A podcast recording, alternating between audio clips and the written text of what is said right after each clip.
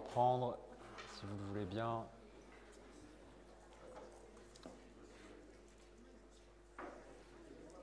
Alors, même principe que pour euh, le premier brainstorming qu'on a fait autour de ce que c'est que la sociologie pour vous. Là, on va utiliser un outil un petit peu différent, mais, mais pas révolutionnaire non plus. Juste pour mettre en commun un ensemble de verbes que vous associeriez à l'activité du sociologue. Que fait une sociologue Que fait un sociologue? Comment est-ce qu'on peut essayer décrire, avec un certain nombre de verbes, ce que fait un sociologue?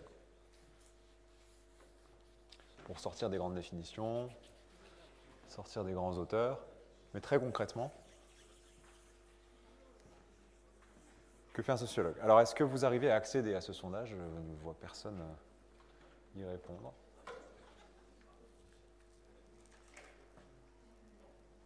Ça marche pas? Alors pourquoi personne ne répond? Euh. Ah voilà, une première réponse. Pour l'instant, elles ne sont pas visibles. Parce que ce qui m'intéresse, c'est aussi de voir, avant d'être trop influencé par vos camarades, et le groupe social des, étudiants et étudiantes dont vous faites partie, tous les verbes que vous associez à l'activité de sociologue. Et euh, vous êtes un, deux, trois, une petite soixante-dizaine, je pense. Je pense qu'on peut avoir beaucoup mieux que cette réponse pour 70 personnes. Sachant que chaque personne peut en plus en mettre plusieurs.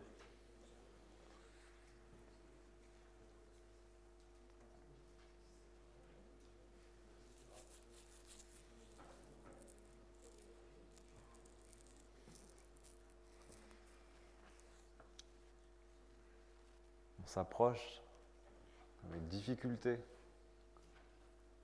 du quart des présents. Je pense qu'on aurait pu espérer atteindre la moitié en, arrivant vers une 35, 30, trentaine de réponses.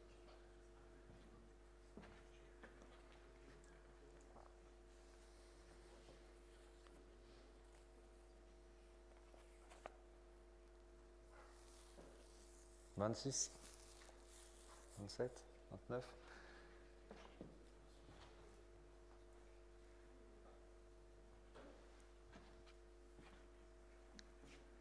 Bon, vous pouvez continuer à répondre. On va commencer à regarder qu'est-ce qui est ressorti de vos réponses.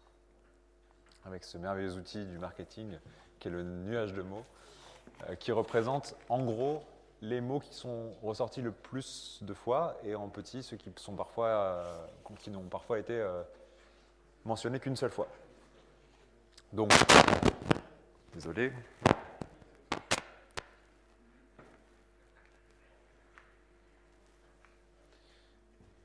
Un des mots qui est le plus ressorti, qui était lié à celui qu'on a prononcé un certain nombre de fois, que j'ai prononcé un certain nombre de fois ici, cette idée d'analyse. Le sociologue analyse. Et comment est-ce qu'il analyse? Il observe, il interprète, il étudie, il décrit. Alors, il inculque. Ça, c'est marrant. En plus, c'est ressorti quand même un certain nombre de fois. C'est un terme un peu fort. Euh, ça suggère euh, qu'il ferait passer des savoirs de manière quand même assez autoritaire. Euh, mais en tout cas, ça fait partie euh, de l'idée qu'il euh, y a un enseignement. Le savoir, il est produit, mais après, il est transmis. J'aurais préféré enseigner à inculquer, mais bref. Il essaie de comprendre les choses. Pour certains, il enfonce des portes ouvertes. Pour d'autres, il établit des lois sociales. Il décrit la société, il critique. Donc ça, on a vu qu'il y avait des conceptions différentes, certains qui assumaient leur portée critique, au sens politique et éthique du terme. Critiquer, et en tout cas produire un savoir critique, ça veut aussi dire produire un savoir différent du savoir majoritaire. Cette idée de faire un pas de côté, parce qu'on utilise des méthodes différentes, on se permet de de produire des savoirs qu'on n'aurait pas réussi à produire si on n'avait pas utilisé ces méthodes spécifiques. On est en rupture avec le sens commun, avec la manière spontanée de voir et, d'analyser le monde qui nous entoure. Euh, voilà, certains ont eu envie d'écrire leur prénom ou celui de leur camarade, mais ça ne fait pas partie des, des activités du sociologue.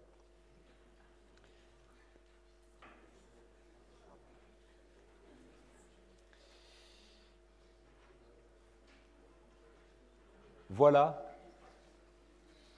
les principales actions, activités du sociologue.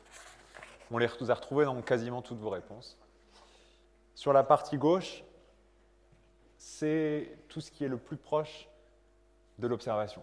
C'est décrire ce qui se passe, en rendre compte, témoigner, tenir un carnet d'observation sur des conditions de travail, sur euh, le mode de fonctionnement d'un groupe social.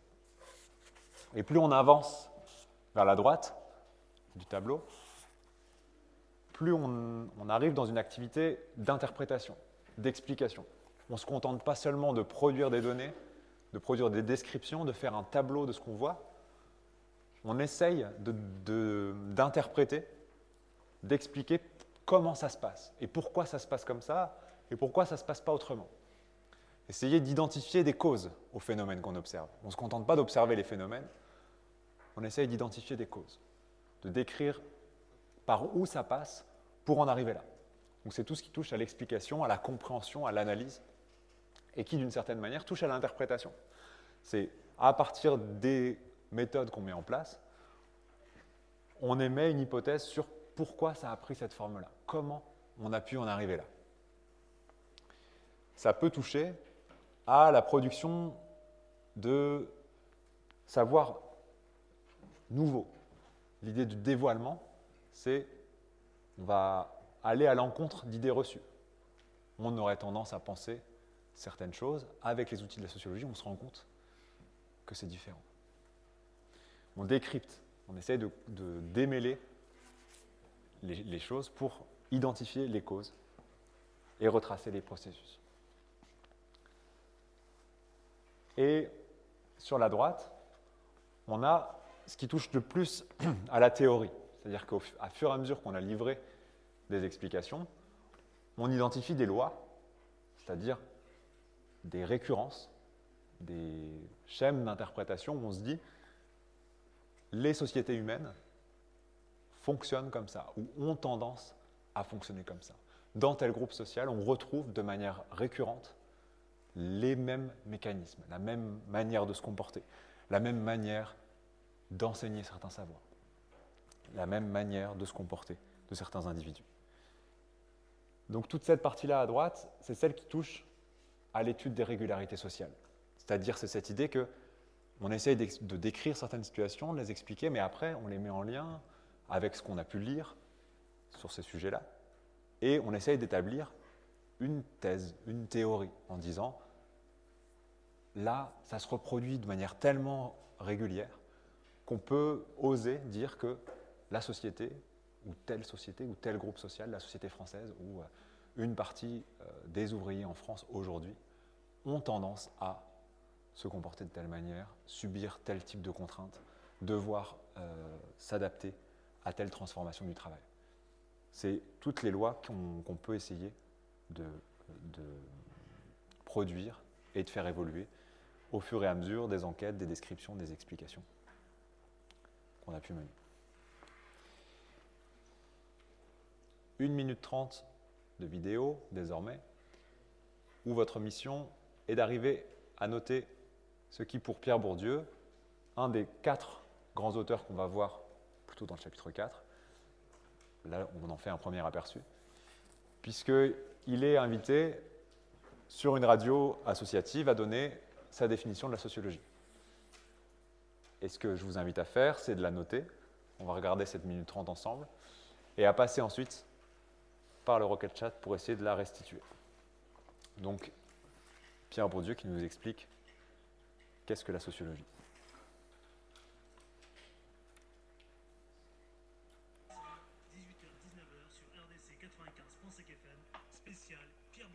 Alors Pierre Bourdieu, pour moi d'abord, il y a une urgence, une nécessité. Ne pas se laisser impressionner par les mots, être nature. Dites-moi tout de suite ce que c'est qu'être sociologue. Vous faites quoi Pierre Bourdieu? Et si j'osais, vous savez à quoi? Oui, j'ai entendu là une définition euh, qui a été euh, donnée un peu, un peu ironiquement.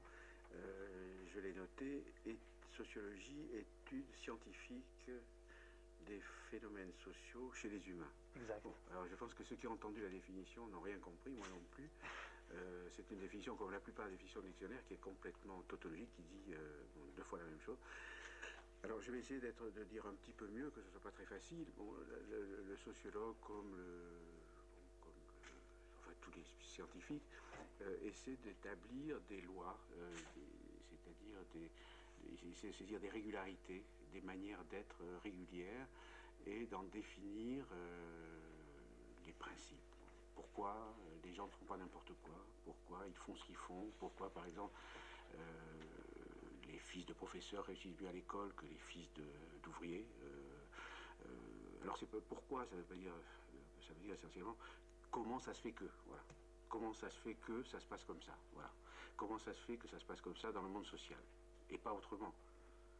18h24 sur RDC 95.5 FM, bienvenue à tous ceux qui viennent de nous rejoindre. Spécial Pierre Bourdieu aujourd'hui.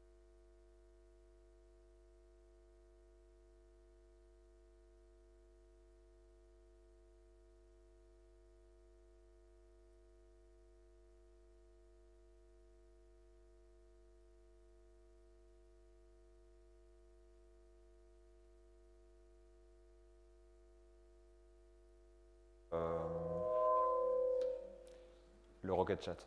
Euh, parce que du coup, c'est là où on va pouvoir, vous allez pouvoir écrire les définitions les plus précises et que tout le monde va pouvoir voir et en plus, ça le garde en mémoire. Quand vous vous reconnectez sur le Rocket Chat, vous avez euh, les prises de parole, entre guillemets, la participation à l'écrit euh, de vos camarades. Donc ce serait intéressant que vous tentiez ici de remettre à l'écrit la définition de la sociologie selon Pierre Bourdieu si vous avez réussi à la prendre en note. Est-ce que j'ai vu deux au moins personnes qui avaient l'air prêtes à, livrer une définition, mais est-ce qu'il y en a plus qui ont réussi à suivre? Est-ce que vous auriez sinon besoin de réentendre une seconde fois la vidéo? Vu les conditions acoustiques, j'ai peur que ça ne serve pas beaucoup mieux. mais-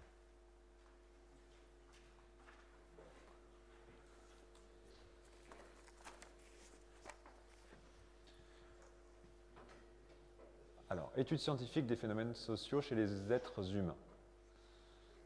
Euh, ça, c'est la première définition dans la version longue du documentaire.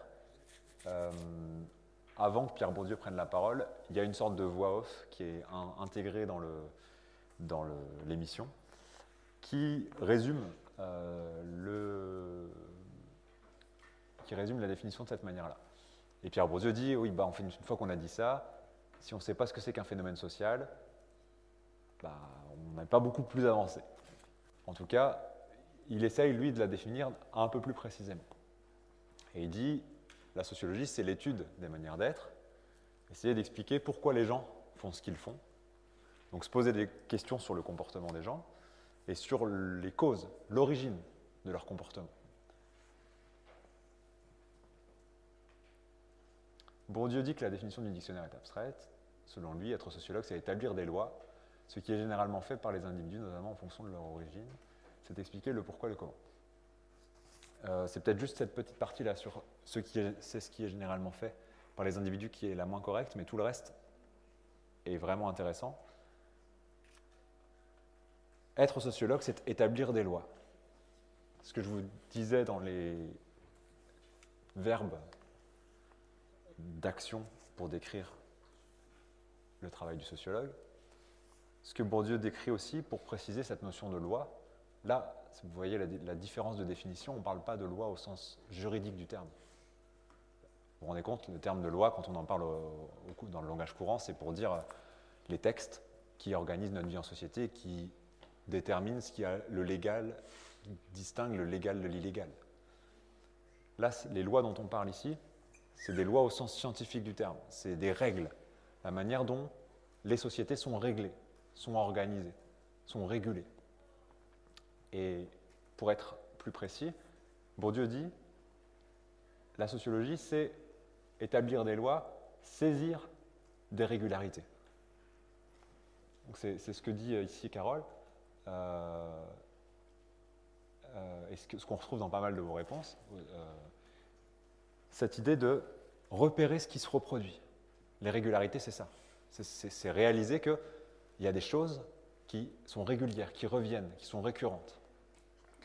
Et c'est les identifier, et ensuite essayer d'en définir les principes, c'est-à-dire essayer de comprendre pourquoi ça se reproduit de cette manière-là. Quels sont les moteurs de ces régularités? Quels sont les moteurs de ces lois? Pourquoi les sociétés sont régulées, réglées de cette manière-là? Et quels sont les moteurs de la reproduction de ces sociétés? Qu'est-ce qui fait que du coup, euh, il y a des choses qui reviennent Ce n'est pas à chaque nouvelle personne, on réinvente complètement euh, le mode de fonctionnement euh, du groupe, le mode de fonctionnement de la société. mais bien, il y a des récurrences, il y a un héritage, il y a des choses qui fonctionnaient avant d'une certaine manière et qui influencent aujourd'hui la manière dont les sociétés fonctionnent. Donc on retrouve vraiment la plupart de ces éléments dans vos réponses.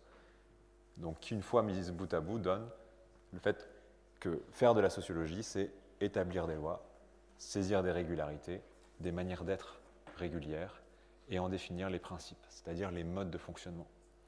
Comprendre pourquoi les gens font ce qu'ils font, comment ça se fait, comment ça se passe dans le monde social que on se comporte de cette manière-là et pas autrement.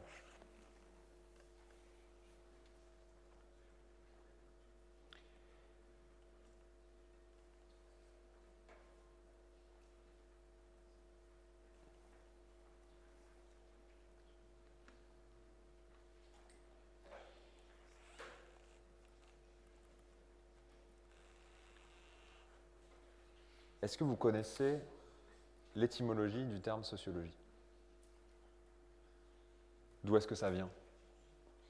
Sociologie.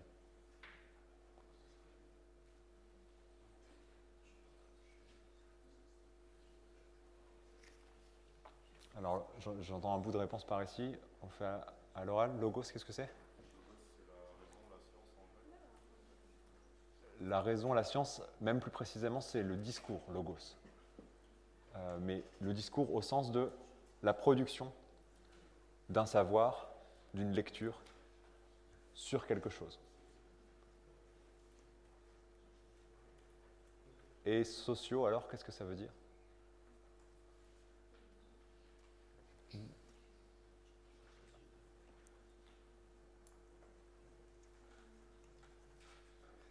Quelqu'un aurait une idée sur l'origine de ce bout de mots. Socio, socius même pour être précis.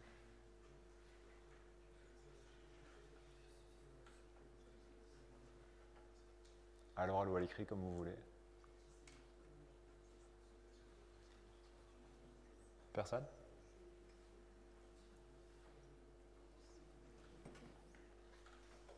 Quel mot on a en français qui ressemble à sociaux Oui, société. Qu'est-ce que, qu'est-ce que ça veut dire la société? Donc c'est la science de la société, oui, mais qu'est-ce que c'est que la société du coup?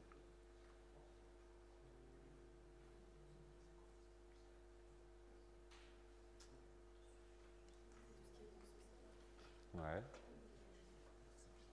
Et qu'est-ce qu'on entend par le social justement?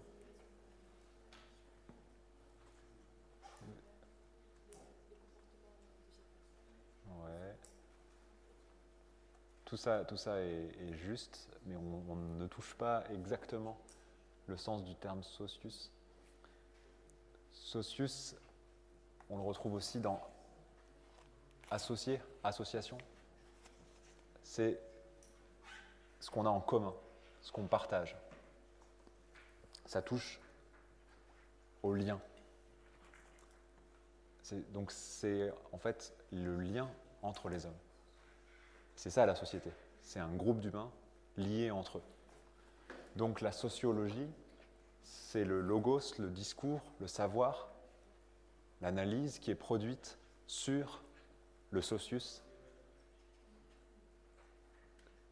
ce que les humains ont en commun, ce qui lie les êtres humains, ce qui organise les groupes d'êtres humains. Vous voulez que je répète?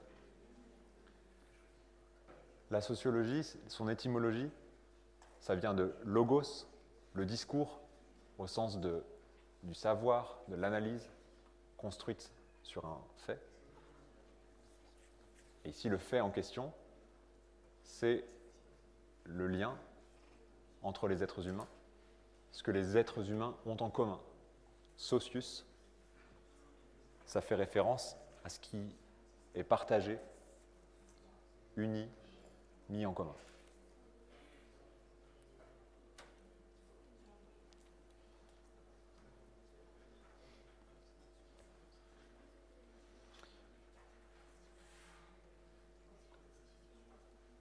Alors,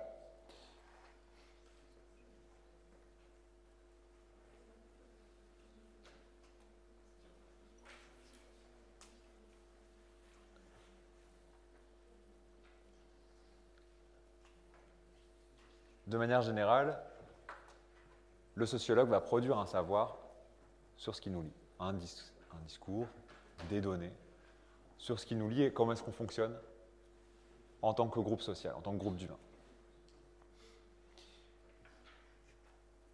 La conception majoritaire de la sociologie, défendue par Pierre Bourdieu et qu'on retrouve dans la plupart des travaux de sociologie, c'est cette idée que, avec les outils de la sociologie, on va pouvoir voir les choses autrement. On va pouvoir sortir d'un certain nombre d'idées préconçues qu'on a et essayer de, par l'observation, la statistique, les entretiens, apporter une nouvelle manière de voir notre vie en société. Parce qu'en fait, on va le revoir juste après, tous les êtres humains ont un avis sur le mode de fonctionnement de la société dans laquelle ils vivent. Et l'idée, c'est de se doter d'outils, de méthodes rigoureuses, scientifiques, pour analyser ces modes de fonctionnement collectifs.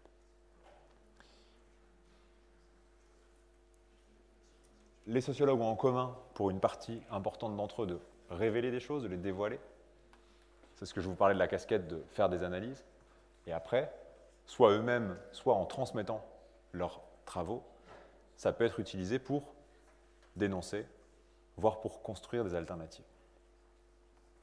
Donc la sociologie, elle a ça en commun avec la psychologie de montrer des choses qu'on ne sait pas toujours, dont on n'a pas toujours conscience.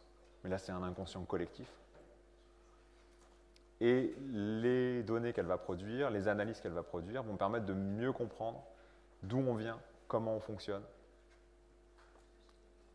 comment collectivement il y a des mécanismes qui organisent comment on vit ensemble, sans qu'on en ait toujours conscience, sans qu'on se le dise toujours.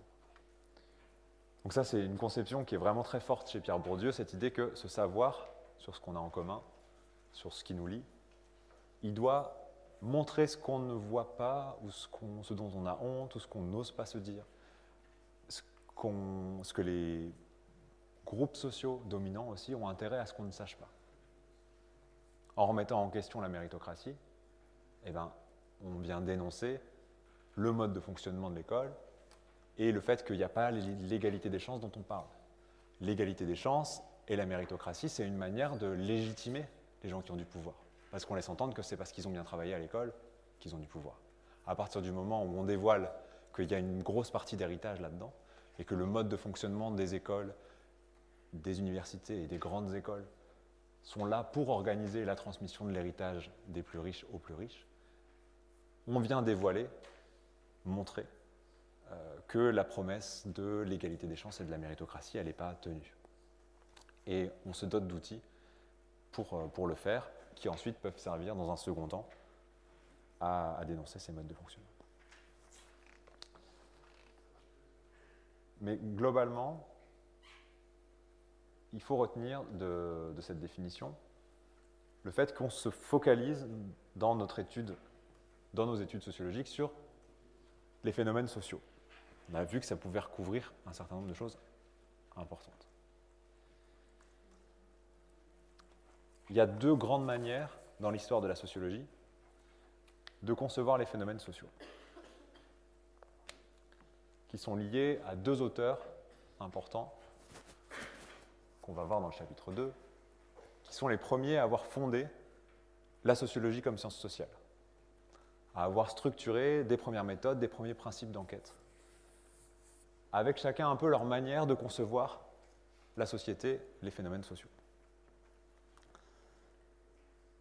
Est-ce que vous avez une idée de ce que veut dire le terme holisme pour caractériser l'approche, l'épistémologie d'une certaine manière, d'Émile Durkheim? Donc Émile Durkheim, c'est le fondateur de la sociologie euh, en France, qui va essayer, de, dans un livre qui s'appelle les règles, et méthodes, les règles de la méthode sociologique, de mettre à plat, noir sur blanc, tout ce qui caractérise la sociologie et à partir de quand on peut estimer qu'on a produit un savoir scientifique, sociologique, sur un phénomène social. Oui.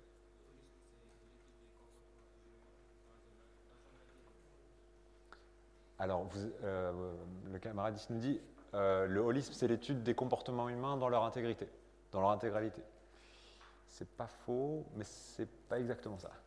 Euh, c'est une certaine manière d'étudier le comportement des humains qui va avoir tendance à voir comment ces comportements humains. Est-ce que quelqu'un d'autre a entendu parler du holisme? Parce qu'effectivement, le holisme, ça veut dire le tout. On parle euh, en soins des approches holistiques qui conçoivent euh, toutes les dimensions du soin, euh, psychique, physique, l'environnement, etc. Et le holisme, alors, est-ce que vous avez une idée de ce que ça peut vouloir dire? Vous avez dû en entendre parler au lycée si vous aviez eu des cours de sciences sociales.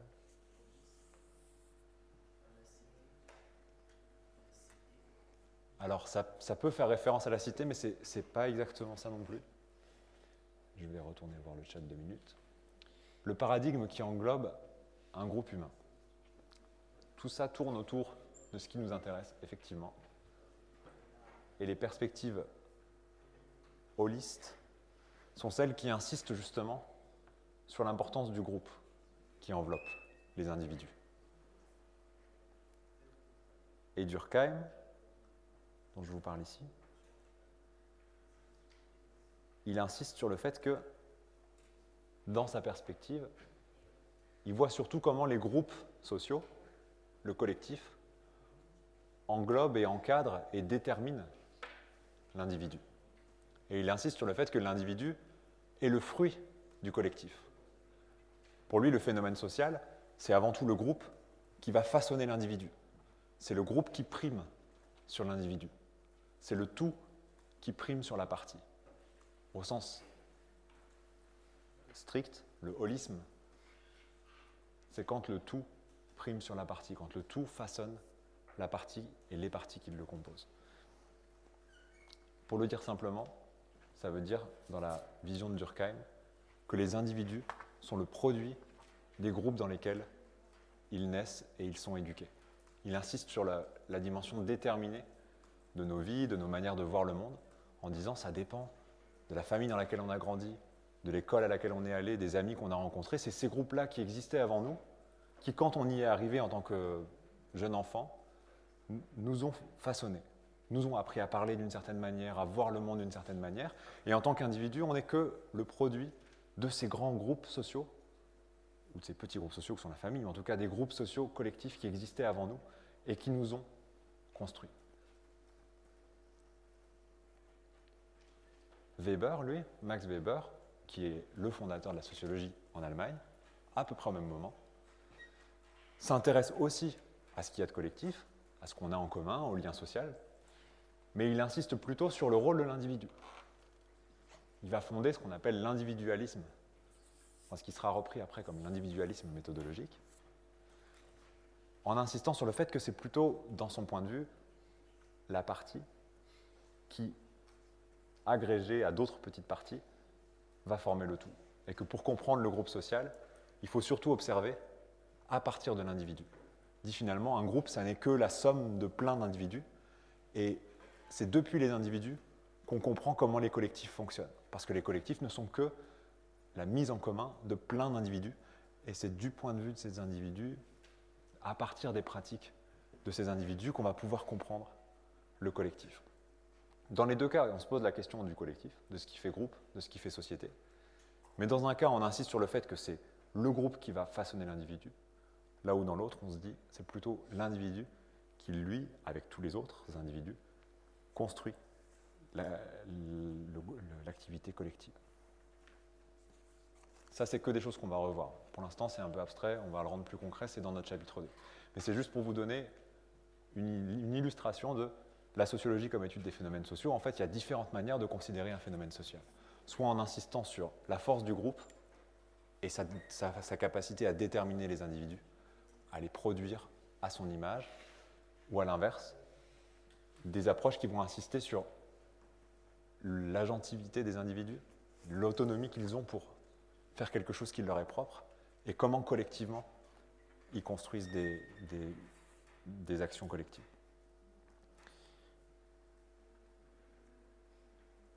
Chez Weber, dans l'individualisme euh, méthodologique, il accorde une importance grande au sens que les individus donnent à leur action. Il dit il faut regarder à l'échelle de l'individu comment les gens voient le monde, parce que la manière dont ils voient les choses vont nous révéler comment collectivement on fonctionne. Mais donc, dans les deux cas, et pour toutes les formes de sociologie, on est bien sûr une démarche scientifique d'analyse, de description, d'interprétation de la vie en société, de ce qui nous lie, de ce qu'on a en commun. Donc là, vous retrouvez tout ce que je vous ai déjà redicté et qu'on a réextrait de la définition donnée par Pierre Bourdieu. C'est établir des lois sociales, donc comprendre ce qui régule les sociétés, même si ce n'est pas inscrit dans la loi juridique, justement.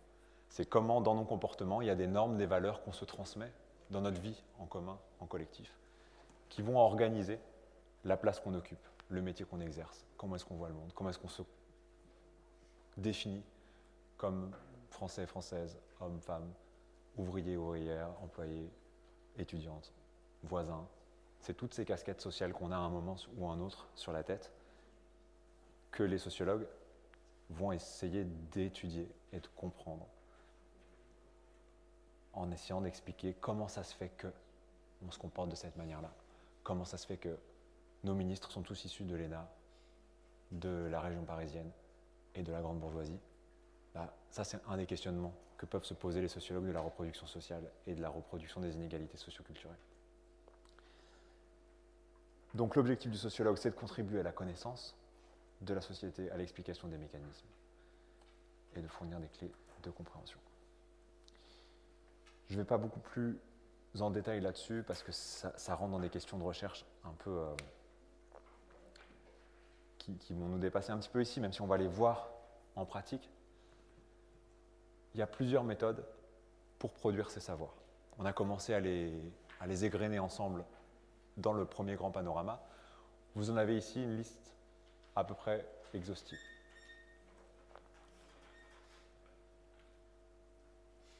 La plupart du temps, quand on vous parle de méthode, et c'était vos premiers réflexes dans le panorama, c'est vous parler de méthode quantitative produire des données sur des grands nombres. Et c'est comme ça qu'on peut essayer d'observer les régularités. C'est ce que euh, Émile Durkheim va faire par exemple sur un sujet pas très euh, enthousiasmant, euh, qui est le suicide. Il va quantitativement regarder qui se suicide, à quel âge, dans quel type de profession, est-ce que c'est plutôt des hommes ou des femmes, est-ce que c'est plutôt des catholiques ou des protestants, est-ce que c'est plutôt à la campagne ou à la ville? Et à partir de là, il essaye de comprendre la rupture du lien social. Il se dit une personne qui suicide, c'est une personne qui n'a tellement plus d'attaches ou qui est tellement en souffrance avec les attaches qui la lient aux autres personnes qu'elle elle préfère mettre fin à sa vie et se couper définitivement du groupe auquel elle appartient.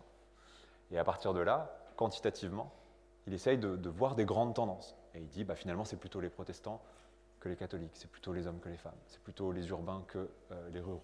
Parce qu'on est à chaque fois euh, dans un rapport à la religion, au travail, à l'honneur, euh, que sais-je, où l'idée de mettre fin à sa vie est rendue possible. Donc ça, c'est une des méthodes classiques de la sociologie que de produire des chiffres sur les comportements pour essayer de voir les caractéristiques sociales des personnes et à partir de là, d'essayer d'en tirer des conclusions sur qu'est-ce qui fait qu'elles agissent d'une certaine manière et pas d'une autre. Les autres méthodes qu'on va approcher, euh, et dont moi je suis plus familier, c'est plutôt des méthodes qualitatives, où on arrive avec des questions de recherche plus ouvertes et on s'intéresse à la particularité de certaines situations, de certains discours, de certaines conditions. Ça, ça passe par entretien. Le fait d'amener les gens à formuler eux-mêmes ce qui est important à, leurs yeux, qu'on va diriger plus ou moins, qui peuvent être des entretiens biographiques. On demande aux gens de nous raconter bah, comment est-ce qu'ils en sont venus à travailler dans tel endroit, comment est-ce qu'ils en sont venus à étudier dans telle discipline? On apprend des choses sur euh, de quel milieu social viennent les gens, pourquoi est-ce qu'ils ont déménagé à un moment, pourquoi est-ce qu'ils ont quitté le pays dans, lequel ils sont nés quand ils ont, migré, euh, pourquoi est-ce qu'ils ont choisi tel parcours plutôt que tel autre, pourquoi est-ce qu'ils se sont réorientés? Et à chacune de ces étapes, on apprend à partir de l'expérience singulière des personnes, par où elles sont passées et pourquoi elles ont pris certaines décisions.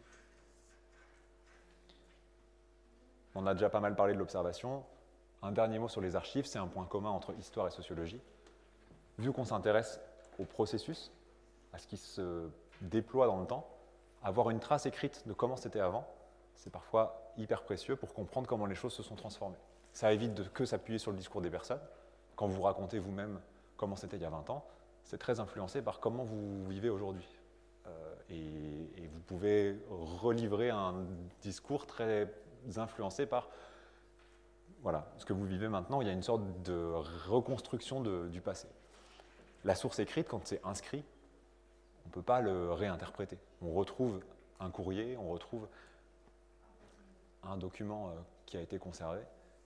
On sait que les choses étaient inscrites de cette manière-là et elles ne sont pas réinterprétées. Donc ça, c'est toutes les méthodes pour recueillir les données. Et à partir de là, on essaye de systématiser ce recueil-là, en multipliant les observations, en multipliant les entretiens. Souvent, on ne fait pas qu'un seul entretien, parce qu'on se rend bien compte que selon les personnes, les gens ne vont pas dire les mêmes choses. Et donc, on va faire des entretiens avec plusieurs personnes, plusieurs dizaines de personnes, pour voir ce qu'il y a de différent, parce que les histoires de vie sont toutes différentes, mais aussi ce qu'il y a en commun. Qu'est-ce qui va ressortir? Chaque personne, dans l'étude de sociologie du travail qu'on fait, vont, nous, insister sur le fait que euh, la hiérarchie est devenue particulièrement sévère, qu'ils ont supprimé les primes de productivité dans tel entrepôt et que ça a rendu compliqué les relations au chef et à savoir euh, si on voulait rester ou pas dans l'entreprise, c'est hyper influencé par, ces primes-là. on apprend des choses sur le fonctionnement de l'entreprise sur lesquelles on est en train d'étudier euh, à travers la multiplication de ces entretiens. Pareil pour les observations, on multiplie les situations observées. Ce cumul de données, il va aussi avec la lecture des travaux que les autres ont faits, où on va confronter le savoir que nous, on est en train de produire sur un sujet avec les travaux sur ce, sujet-là pour s'assurer qu'on euh, on voit les mêmes choses ou si on voit des choses différentes, essayer d'expliquer pourquoi est-ce qu'on n'a pas les mêmes interprétations. Dans tous les cas, c'est un travail qui prend du temps parce que on se doit d'être systématique, de ne rien laisser au hasard, d'avoir lu la plupart des choses qui ont été faites sur le sujet. Et c'est ce qui va le plus souvent différencier le travail d'un sociologue de celui d'un journaliste. Vous avez parfois des journalistes qui font à peu près le même type de collecte d'informations qu'un sociologue.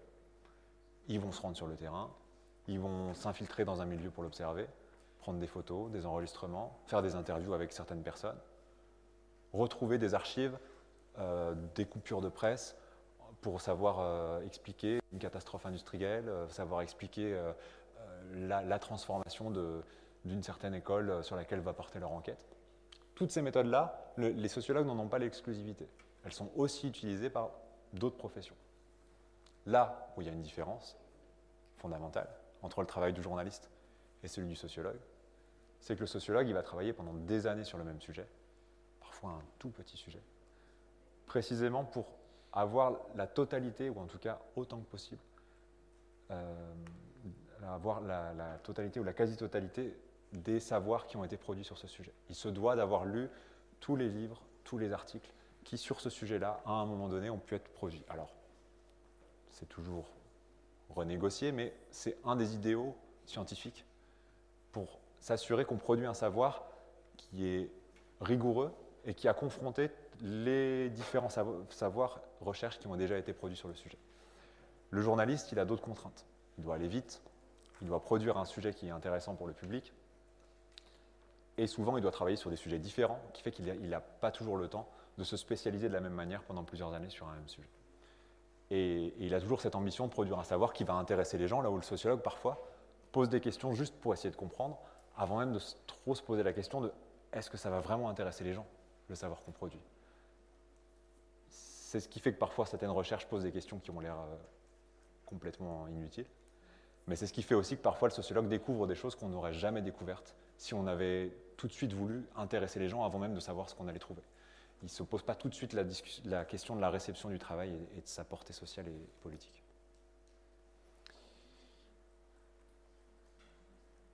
Il nous reste 9 minutes. Et avant de, terminer ce chapitre-là, j'aimerais bien inaugurer avec vous quelque chose que j'ai encore jamais fait, auquel je réfléchis depuis assez longtemps, euh, mais qui me semblait une manière intéressante de pratiquer avec vous euh, une méthode d'enquête qui est celle du questionnaire, pour d'année en année, en commençant par vous, parce que je n'ai jamais osé le faire jusqu'à maintenant, euh, commencer à produire des données sur qui sont les étudiants de la licence 1 d'AES et de la licence 1 d'économie. Sachant que derrière, il s'agit aucunement d'avoir des données qui ne seraient pas anonymes, c'est-à-dire que moi, je vous invite à le faire par Moodle, donc si je voulais vraiment, je pourrais faire le lien avec vos noms. Le fait est que ça ne fait pas partie des données que je récolte et que ça me permettrait, comme ça a été fait dans plein d'autres promos, euh, de commencer à dresser un portrait sociologique euh, d'une promo de licence 1 qui se retrouve en cours de sociologie, pour en montrer les points communs en termes d'origine sociale, d'origine géographique, de nationalité, ce genre de questions, et aussi les différences du coup, pour qu'on retrouve un peu la diversité quantitativement euh, de, euh, de, vos profils, de là où vous venez.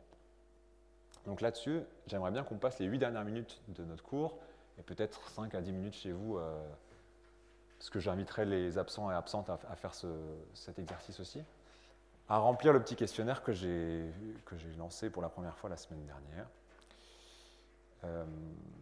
où il y a des questions assez simples, qui sont donc des questions fermées,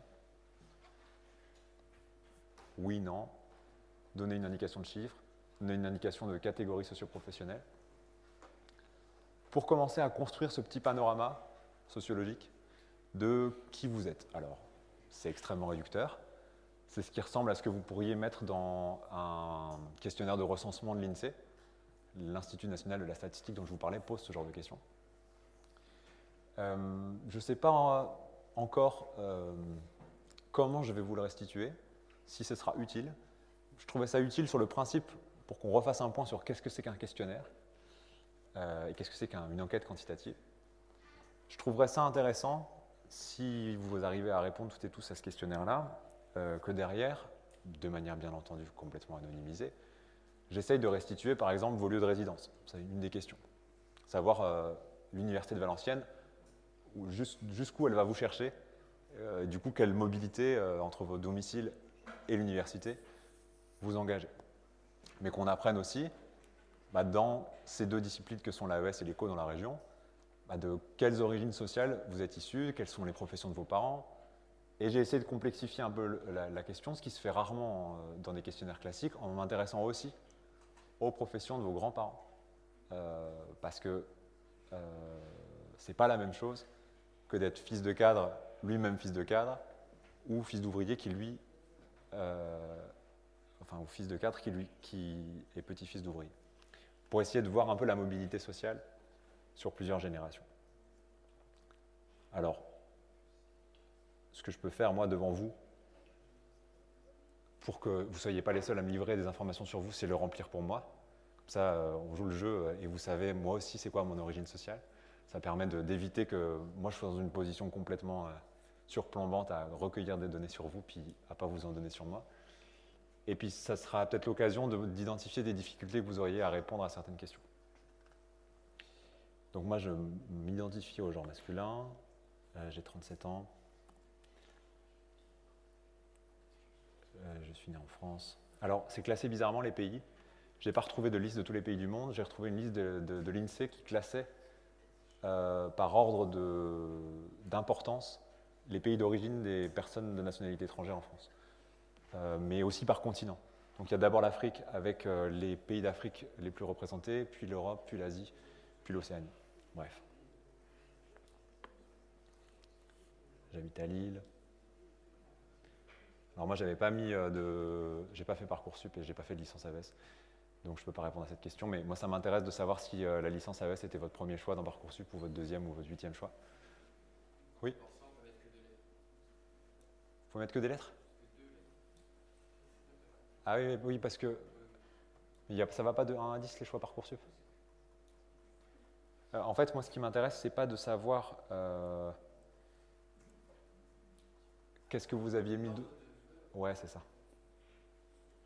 C'est que vous, que vous me disiez si c'était votre premier choix ou votre euh, dixième choix, euh, le- la licence euh, AES ou ECO.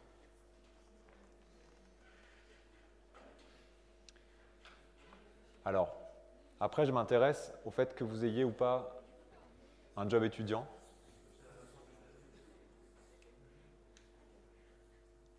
Et là, c'est aussi pour vous exercer à situer les professions dans la grille qu'utilise l'INSEE des PCS, des professions et catégories socioprofessionnelles.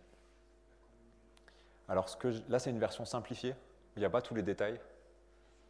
Si vous avez un doute pour placer cette profession-là dans la grille, vous pouvez vous référer à ce que je voulais vous mettre en ligne, mais je ne suis pas allé jusqu'au bout, je vais le faire maintenant, à la nomenclature intégrale de l'INSEE, qui va euh, à des niveaux de détail euh, encore plus précis. Je vais la mettre sur, euh, sur, euh, Moodle. Là, moi, je suis resté au niveau B0, vous voyez, là, les, niveaux bleus. Par exemple, l'artisan du, bâti- du bâtiment et travaux publics, vous n'avez pas le détail, moi, dans la liste que je vous ai proposée, parce que sinon, ça aurait été beaucoup trop long. Mais donc, si, euh, à côté de vos études, vous êtes artisan maçon, bah, vous rentrez dans la catégorie euh, 2.1 B0, artisan du bâtiment et travaux publics. Et donc, si vous ne voyez pas trop où vous classez, vous pouvez aller chercher dans cette liste plus exhaustive. Pardon? Oui, c'est ça. NSP, c'est- quand, vous ne savez pas répondre. Ça, ça vaut pour la, je plus, les professions de vos grands-parents ou ce genre de choses.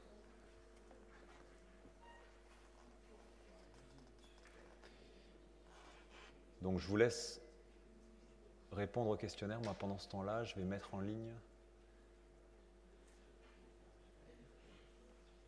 la grille dont je suis en train de vous parler, que je n'ai pas encore mise en ligne, pour que vous puissiez euh, vous référer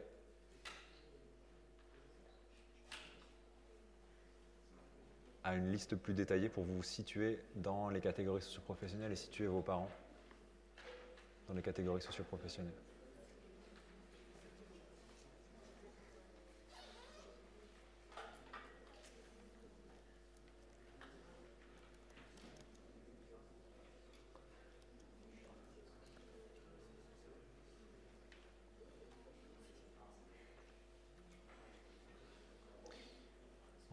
Bon, normalement, ce n'est pas un exercice qui nécessite de discuter avec vos voisins. Et je vous serais vraiment reconnaissant de jouer le jeu parce que je pense que ça peut être assez intéressant pour tout le monde.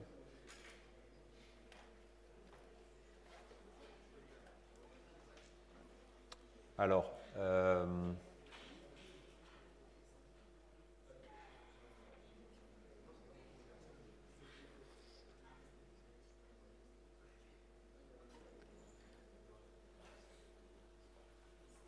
je me tiens à votre disposition si vous avez des questions, mais ce serait vraiment bien que vous finissiez de remplir le questionnaire dans le silence. Oui.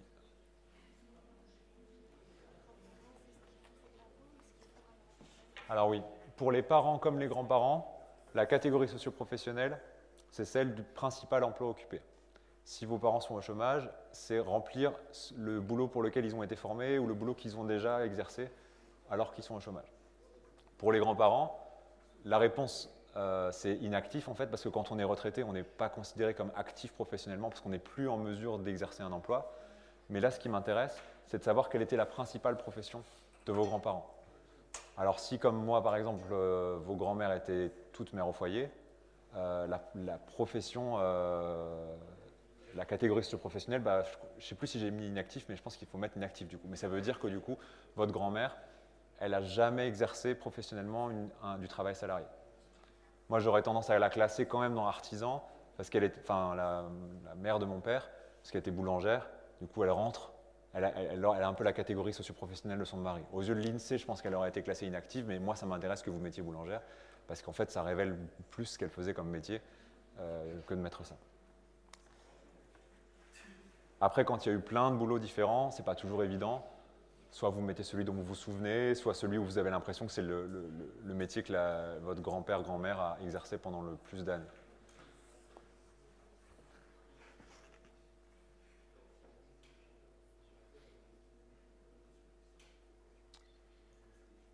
Donc moi, je me cherche désespérément dans les enseignants-chercheurs de l'université, mais voilà. euh,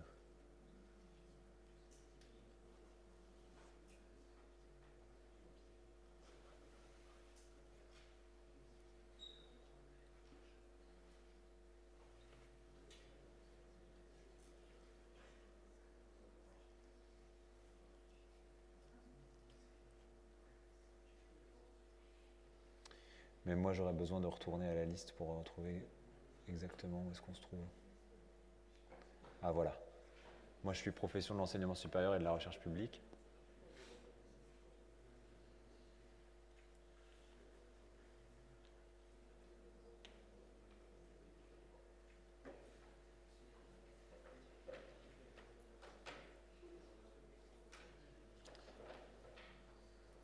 Bon, j'arriverai pas à, à vous faire mon questionnaire dans le temps imparti et puis vous n'arriverez peut-être pas à le terminer. Si vous n'avez rien de prévu dans les dix prochaines minutes, vous pouvez rester dans cet amphi finir votre questionnaire. Si vous n'avez pas envie de rester et de faire des heures supplémentaires, je vous laisse partir.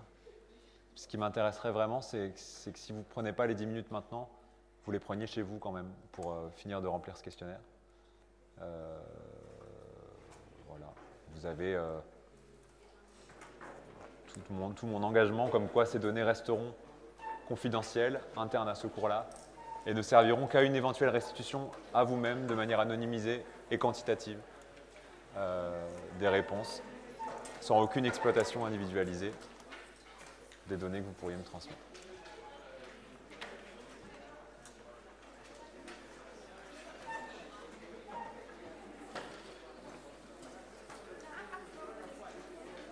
Bon week-end en tout cas et bonne semaine à vendredi prochain.